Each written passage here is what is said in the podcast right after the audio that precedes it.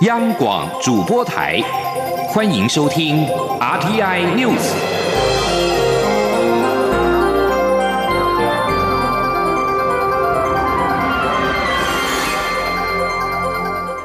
听众朋友您好，欢迎收听这节央广主播台提供给您的 RTN News，我是张顺祥。北韩的领导人金正恩近来传出手术之后病危，加上多日没有露面，健康的状况引发了关注。但南韩总统文在寅的统一外交安保特别顾问文正仁向美国媒体透露，金正恩仍然是活着，而且状况很好。文正人表示，金正恩活着，而且状况很好。他从四月十三号以来一直待在元山地区，目前为止尚未发现北韩有任何可疑动作。现年三十六岁的金正恩，四月十五号缺席北韩国父，也就是祖父金日成的明旦纪念活动，引发外界对于金正恩健康状况的揣测。北韩的官媒最后报道，金正恩的下落是他于四月十一号主持朝鲜劳动党中央政治局的会议。由脱北者经营、总部位在首尔的每日北韩网站二十一号引述北韩内部的不知名消息来源说法，金正恩十二号接受心血管手术之后正在复原。但随后，CNN 报道引述知情的美国官员说法，金正恩接受心血管手术之后就处于病危的状态。接着把新闻焦点回到台湾的钱柜大火，台北市钱柜林森店火警酿多人死伤，监视器画面显示起火点是五楼的储藏室，与施工处有一定的距离。包商随工程进度关闭大楼的洒水系统，但是没有关闭其他消防警报设备。检警侦讯业者跟包商等十七人，复讯之后，谕令钱柜三名员工分别以新台币二十五万元交保。钱柜的林森店火警酿五个人死亡，一个命为五十四个人送医。台北市消防局清查现场。确认在进行整修电梯工程，而且关闭相关的消防警报设备，但是没有送消防防护计划。但有包商施工工人表示，施工期间闻到异味之后，发现对角处起火，才赶紧通知大家撤离现场。全案目前是依照违反消防法以及公共危险罪，还有过失致死罪嫌送办。检方在复讯之后，欲令钱柜的三名员工张女、陈男跟黄男分别以二十五万元交保。台北市的林森北路钱柜 KTV 二十六号上午发生火灾，造成伤亡。钱柜发布声明表示歉意，将负起应负的责任。钱柜也已经启动内部的紧急检查作业，全面检视旗下各 KTV 相关的消防设备以及逃生的设施，避免类似的意外再次发生。而台北市消防局表示，起火点位在五楼，初勘现场当时正进行电梯的整修，但五项消防设备却全部被关闭，是严重的人为疏失。台北市长柯文哲则是说，目前先鉴定原因、救治伤患等厘清责任之后，要罚再罚。请听央广记者刘品熙的采访报道。台北市林森北路钱柜 KTV 二十六号上午十点五十七分发生大火，消防局共派出数十辆消防车与救护车出动，超过百人到场灌救。火势在十一点三十分扑灭，但仍不幸造成多人死伤。台北市消防局第三大队大队长王振雄下午受访时表示，现场五楼当时正在施工，七八九楼仍继续营业使用。初步研判，起火点在五楼，施工导致防火区化失去作用，烟层往上窜升，绝大部分受伤民众都是吸入浓烟所致。但现场五项消防设备却全被关闭，包括排烟、洒水、消防警报、助警器、广播系系统，完全没有运作。这个状况并不被允许。他进一步指出，业者在今年一月有向监管处申请施工，但在尚未提报后续的消防防护计划并获核准前，便提前开工。台北市长柯文哲则在下午三点四十分左右从南部赶回台北，亲自到现场勘查。他受访时表示，就他初步了解，是因为施工导致疏失。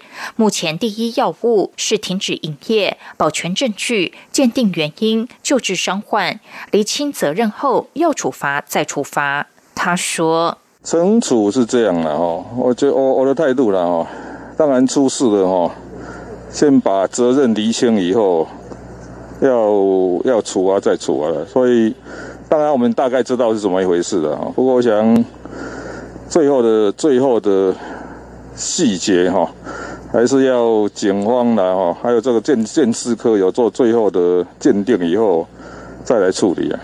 王振雄强调，火调人员目前正配合警方与建管处深入调查起火原因及地点。如果业者涉及违法，会配合警方将其移送法办。杨广记者刘聘熙在台北的采访报道。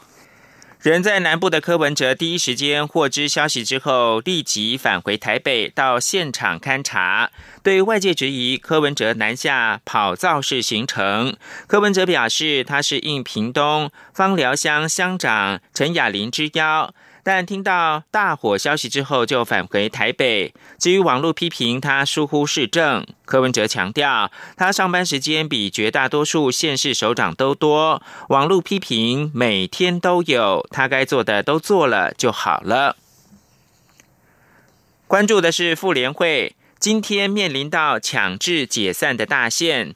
主委雷倩二十六号出面强调，妇联会未来走向绝对不是推荐候选人参选公职选举。会员大会当中也以六十一比九的悬殊差距，决定妇联会公益贡献社会不是筹组政党。内政部依照政党法要求妇联会转型为政党，否则下令解散清算。二十七号今天是最后期限。雷倩认为，不筹组政党的考量是，若有人可以担保成为政党之后，仍然是能够进行公益，不被党产会追杀，那当然可以考虑；若无法担保，妇联会宁可维系多年来的传统以及宗旨，并行使公民不服从。针对内政部二十五号表示，妇联会没有积极转型，雷倩表示，妇联会绝对没有怠于转型。当有政党法之后，妇联会不断的行文到内政部，这些往来的函文比比皆是。而妇联会也向内政部恳请成为其他组织，向卫福部申请成为公益团体。其中向卫福部的申请案件，迄今卫福部仍在踢皮球，尚未答应。雷健表示，三月十二号内政部的代表在台北高等行政法院向陈审法官表示。如果妇联会要转型其他团体，内政部会乐观其成，并给予辅导。因为这句话是在法庭上的陈述，呼吁内政部准许妇联会成立政党以外的法人团体。雷倩还呼吁，恳请立委考量政党法中必须将政治团体纳入转型为政党是否违宪。如果可能的话，紧速修法，因为结社自由是受宪法保护。妇联会近日发动联署，称党产会内政部追杀。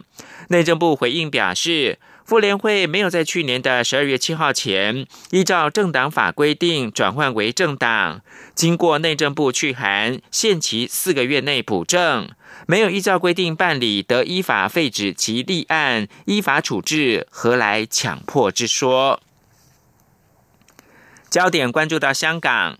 数百名香港示威者二十六号傍晚透过网络，在港岛太古城中心聚集，举办和你唱活动。但香港的警方在入夜之后，因应二零一九冠状病毒疾病疫情限聚令为理由，要求群聚解散，双方发生了冲突，示威者被强行的驱散。综合香港媒体报道，示威者虽然被警方驱散，而且有数人被警方制服，但少数示威者仍然在现场徘徊，没有离去，而且试图在路面上摆设三角锥等路障。报道表示，二十六号的晚间六点半，数百名香港示威者在网络号召下，以“和你唱”为名，在太古城中心聚集。高呼五大诉求缺一不可，光复香港时代革命口号，重现二零一九年反送中运动的场景。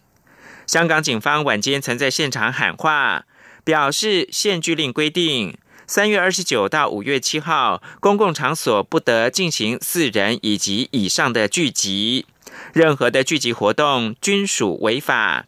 而且群聚活动者若未保持一点五公尺的社交距离，均属违规。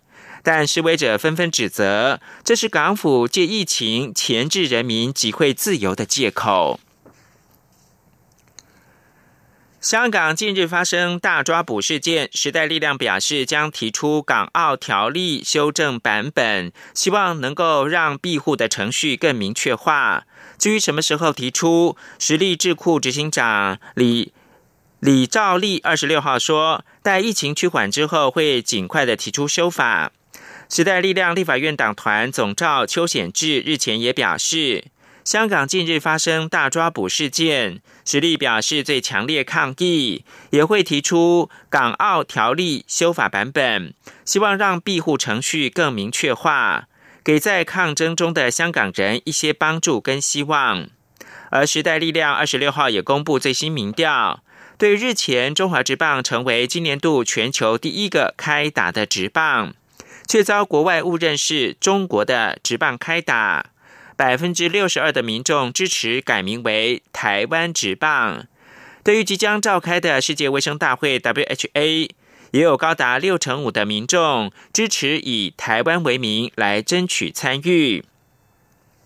此外，罢韩投票将于六月六号举行。实力最新民调，百分之五十二的高雄民众赞成罢免，百分之三十五反对，有六成六的人表示。投票日当天会出门投票。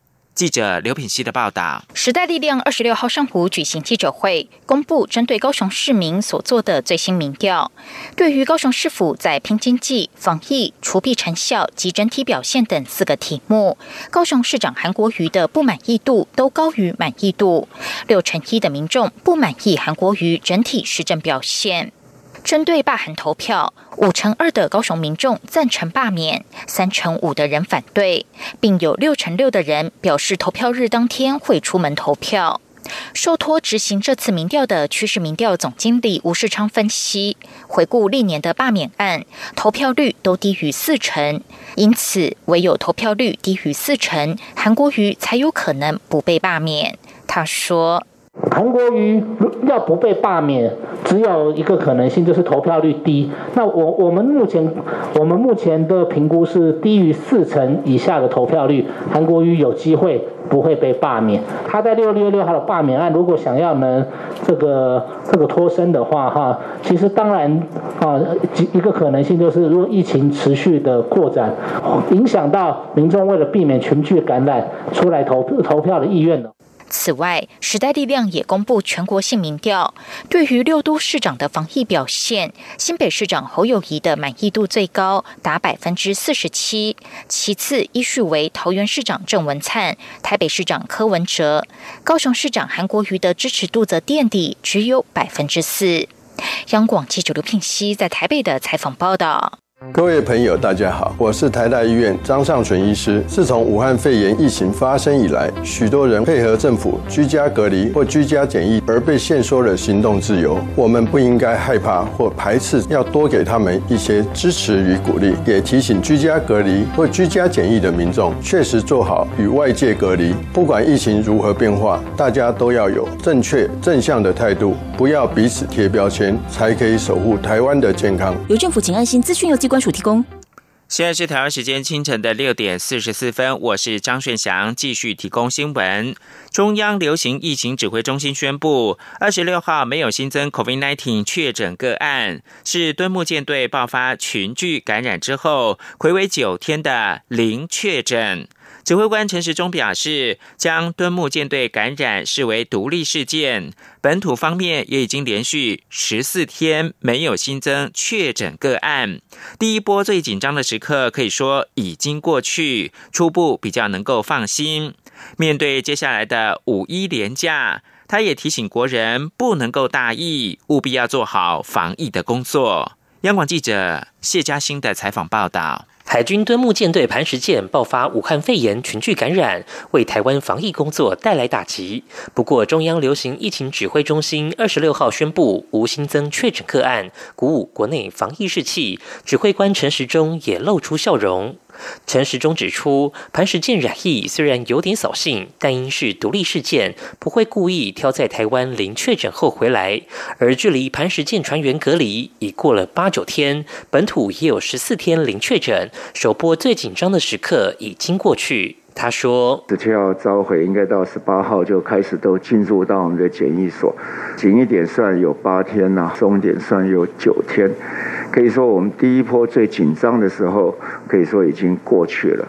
好，那这里面这几天也没看到，因为有这样的一个八九天，在社区也没有一个确诊的案例。好，我们只能说初步。”初步是放心了，好说不能说初步放心，初步比较放心了哈。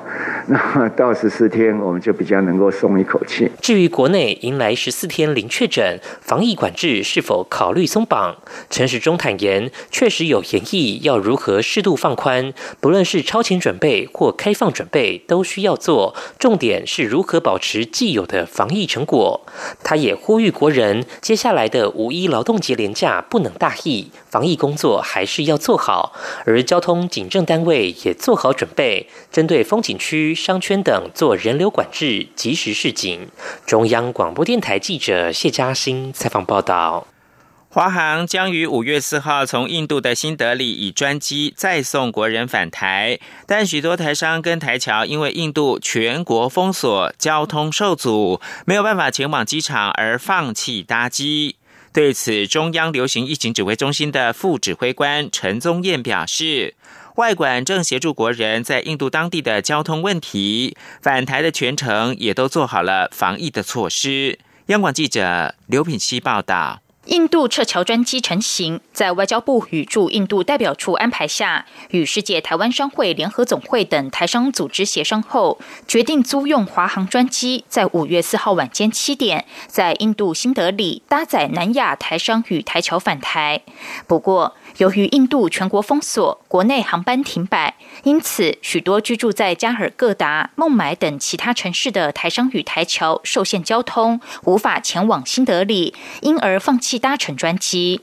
对于包机是否能够到印度其他城市载运国人，中央疫情指挥中心副指挥官、内政部次长陈宗彦二十六号下午在疫情指挥中心记者会中表示，这涉及航点与航权，如果要跳点，就必须重新与印度洽谈，因此目前仅能就既有的航点处理。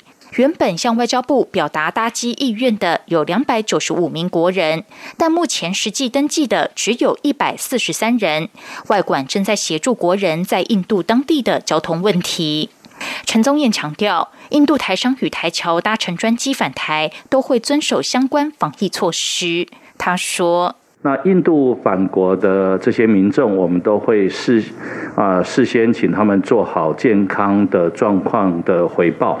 那在专机上面一样会去安排适度的防护。那啊座位的距离也会做适度的安排。那返国之后一样是进到集中检疫场所去做集中检疫。至于机票价格。陈宗彦指出，印度当地台商与外管还在跟华航进行细节上的协议，但由于是空机前往载运国人返台，因此价格可能无法以过去单程机票的价格思考。央广记者刘聘熙在台北的采访报道。二零一九冠状病毒疾病 （COVID-19） 或延全球。美国国家航空暨太空总署 （NASA） 科学家的专业，虽然是太空船，但也投入到研发医疗设备。他们花了三十九、三十七天的时间呢，为武汉肺炎的患者开发了一款新型的高压呼吸器原型机，那么缩写是 VITAL（Vital）。本周已经通过了关键测试。美国国家航空暨太空总署官网本周宣布，南加州 NASA 喷射推进实验室的工程人员开发出一款名为 Vital 的呼吸器装置，有助应应传统呼吸器供应量是有。线的问题，把传统的呼吸器保留给极度重症的患者。比起传统的呼吸器，Vito 制造的速度更快，而且更容易维护，零件也少了许多。许多零组件生产商都可以透过既有的供应链取得。此外，Vito 设计的弹性代表可以加以改装，适用于设在全美跟全球的会展中心、饭店跟其他的场地的临时医院。而这一款专门供给 COVID-19 患者使用的呼吸器，可以使用三到四个月。相较之下呢，现行的医院呼吸器可以用上数年，也可因应更多种医疗的问题。因此，这款呼吸器不会取代既有的医院呼吸器。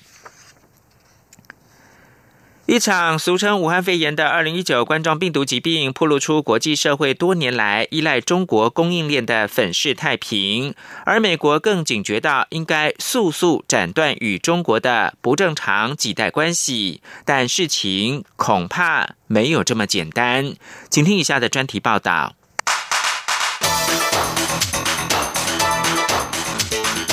专题报道。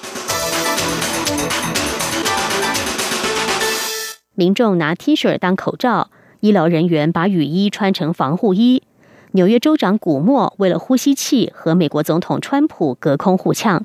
空前惨重的武汉肺炎疫情一把撕裂了美国长期隐忍的暗疮。需要的物资都来自中国，怎么会这样？华府痛定思痛，不愿坐以待毙，先是提出医疗设备要走买美国货的路子，结果惨遭企业打脸。川普的前高级贸易顾问肖奥二十二号并警告，疫情期间不要仓促对美国的供应链做出重大改变，否则将导致不良政策。事实上，美国想和中国切割，要比想象的复杂太多。不说眼前救命急需的医疗用品，让川普话不敢说绝，就是兵家必争的稀土问题，一天不解决，华府就难以放手一搏。稀土是制造飞弹。战机、夜视镜这类武器与高科技设备的必要矿物，只要这条命脉掌握在对方手中，美国想摆脱中国就是一场左右为难的困境。首先，中国是全球最大的稀土生产国。根据美国地质调查所的数据，美国进口的稀土大约百分之八十来自中国。除了武器升级需要稀土之外，现代电子产品也离不开它们。从智慧手机。电视、吹风机、电动车到油电混合车里都有稀土，而且全球只有两个地方能大规模精炼稀土，分别在中国和澳洲矿气利纳斯公司在马来西亚关丹的工厂。但据调查，利纳斯只占二零一七年全球稀土产量大约百分之十二，中汽则占了超过五分之四的大宗。正因如此，中国去年五月在美中贸易战的关税报复清单中锁定美国唯一矿气传达稀土可当武器的讯息，才具有震慑效果。而这个美国唯一的稀土矿气，就是开采加州山爱矿场的 MP 材料公司。但根据路透社二十二号报道，美国能源部已经通知政府科学家不要与他们合作。因为这家公司有近十分之一是由中国投资人所有，而且在销售与技术上还得仰赖中国。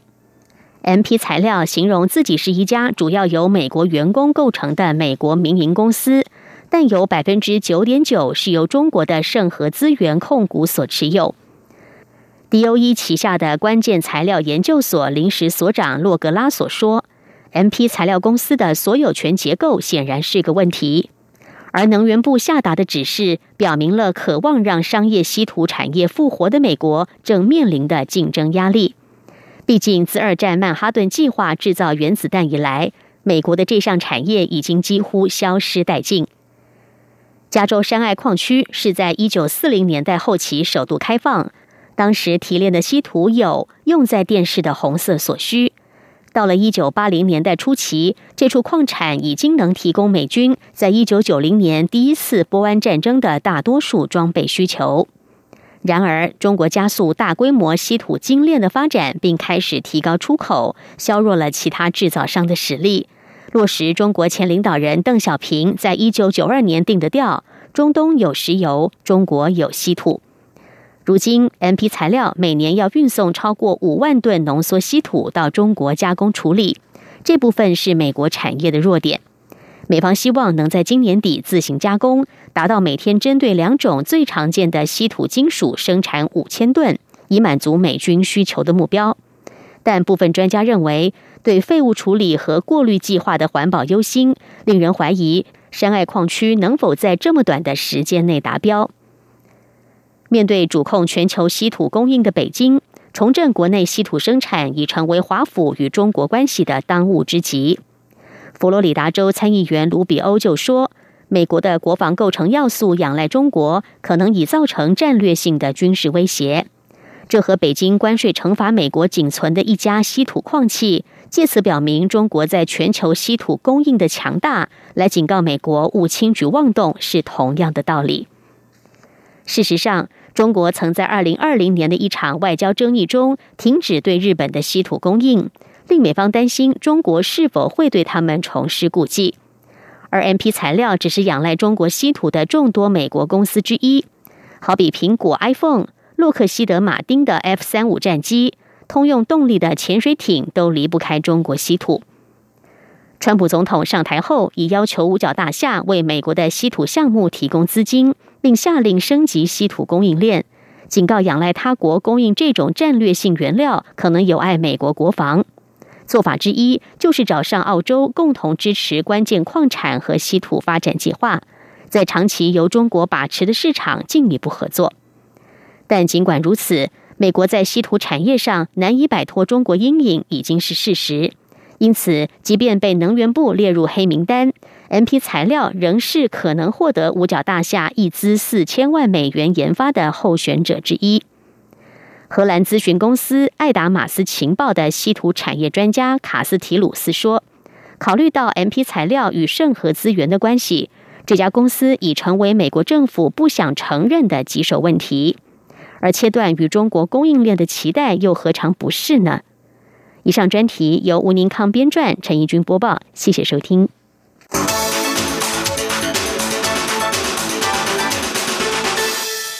西班牙儿童二十六号回违六个星期之后，首度获准踏出家门。各国也准备要松绑封锁措施，重新开放备受疫情冲击的经济。值此之际，全球俗称武汉肺炎的二零一九冠状病毒疾病确诊人数正逼近三百万大关。法新社报道，各国政府为了防堵 COVID-19 而寄出的禁足令，导致全球超过半数人口受困室内好几周。目前，法国、意大利、美国等政府正准备部分的解禁限制令。然而，根据法新社的统计，全球武汉肺炎确诊案例已经突破两百九十万人，自四月十号以来，不治人数翻倍。截至二十六号，累计已经逼近二十万三千人死亡，其中超过半数的死亡案例出现在欧洲。现在西方国家的单日死亡人数似乎趋于平稳，甚至是下降。但许多地方极度忧心，解除行动限制令之后，会出现另一波的疫情高峰。在世界卫生组织 （WHO） 警告康复者可能没有办法对病毒免疫之际，各国政府计划缓慢的松绑封锁令，避免一举回归正常生活之后产生疫情复发的风险。最后提供给您的是荷兰南部两处的养貂场，由于养殖的貂验出了二零一九冠状病毒疾病，二十六号遭到当局的封锁。